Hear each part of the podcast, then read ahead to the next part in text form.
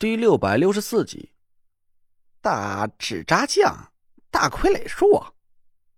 郭永哲一头雾水的看着我，多大？我让他这一句话一逗啊，紧张的情绪一下子缓和了不少。我伸手问郭永哲要了一支烟，使劲抽了两口，哆嗦的手这才慢慢平静下来。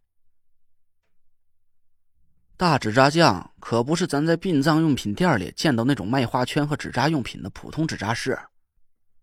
他们道行高深，手艺精湛，可以把一切木形属性的物体都赋予神奇的生命力。不光是纸，也包括竹子、木材，甚至是我们身边活生生的一棵树。大纸扎匠在纸扎术这个行当里，算得上是代表顶级水平的存在。我还以为这种大神早就绝迹了呢，没想到。哼也算咱走运，竟然能见着活的。郭永哲惊讶的张大了嘴，那若兰皱了皱眉头，问了我一句：“苏梅那丫头的手艺，难道还达不到大纸扎匠的水平？”我苦笑了一声，摇了摇头说：“差的不太多，也就差十万八千里吧。”那若兰的脸色顿时就变了，我们几个人沉默了半天。唐古儿怯怯的看着我：“姐夫，你不是也会纸扎术吗？我看你折的这些纸扎小人就很厉害呀，又能打架又能搬东西，你应该不会输给大纸扎匠的那个什么大傀儡术吧？”我掐灭了烟头，重重的叹了口气：“哎，得了，别抬举我了，我也不瞒你。”这九个纸扎小人就是我派出去给咱找食物的，但他们却被大傀儡术给控制住了，没有出现在预定的地点。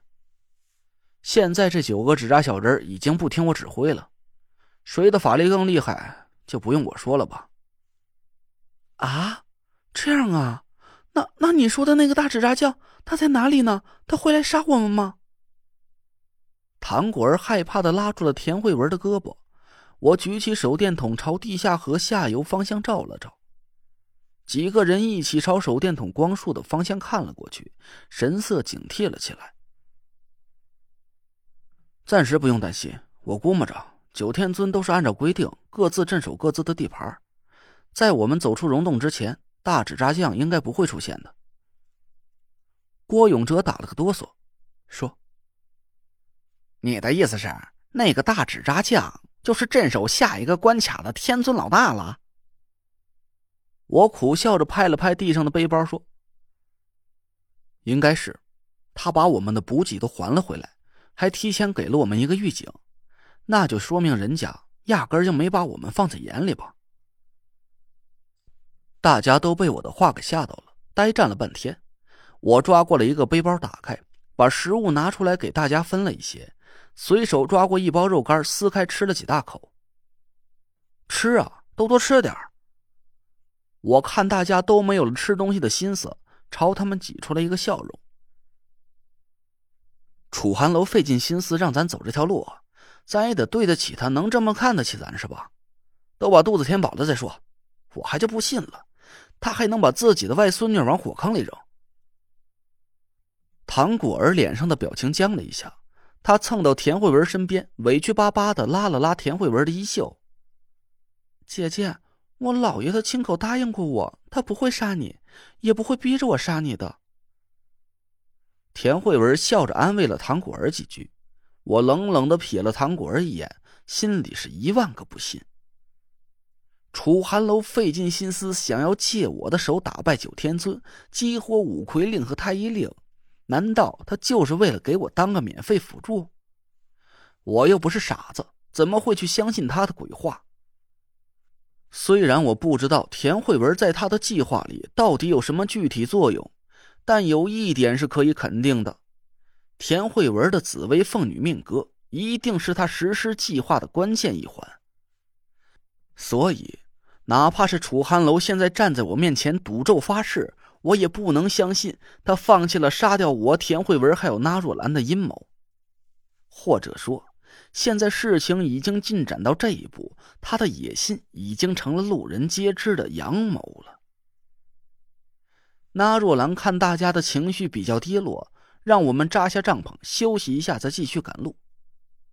我吃饱了之后，钻进了帐篷里，把头灯挂起来，捡了根树枝，不停的在地上划拉着。大纸扎匠，毫无疑问，以我现在所学到的纸扎术，遇到了大纸扎匠亲手施法的大傀儡术，就只有被瞬间秒成渣的份儿。我可不想成为祖上鱼肉。既然下一位镇守关卡的天尊已经主动表明了身份，还给了我足够的应对时间。那我也不想辜负了他的一番好意。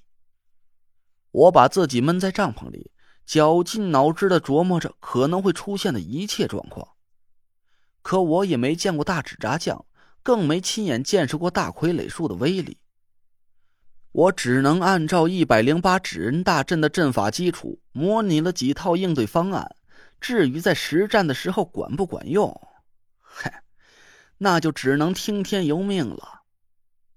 这就像是高考之前各科老师都在拼命估题一样，虽然明知道押中题的概率几乎为零，但是还是会让学生练习海量的习题。一旦运气爆棚押中的题目，就会在血肉横飞的战场之中获得一线来之不易的升级。也不知道时间过去了多久，等我头昏脑胀的走出帐篷，看了看手腕上的表。我已经把自己关在帐篷里足足十几个小时了。哈，陈子出关了呀！吃点东西吧，接着。郭永哲丢给我一包巧克力，我这才感觉到胃里空的火烧火燎的，肚子像打雷一样的叫了起来。我笑了笑，咬了一大口巧克力，嚼了起来。大家一起围到我身边，八道热切的目光聚集在我身上。怎么样，累赘？想到应对的办法了吗？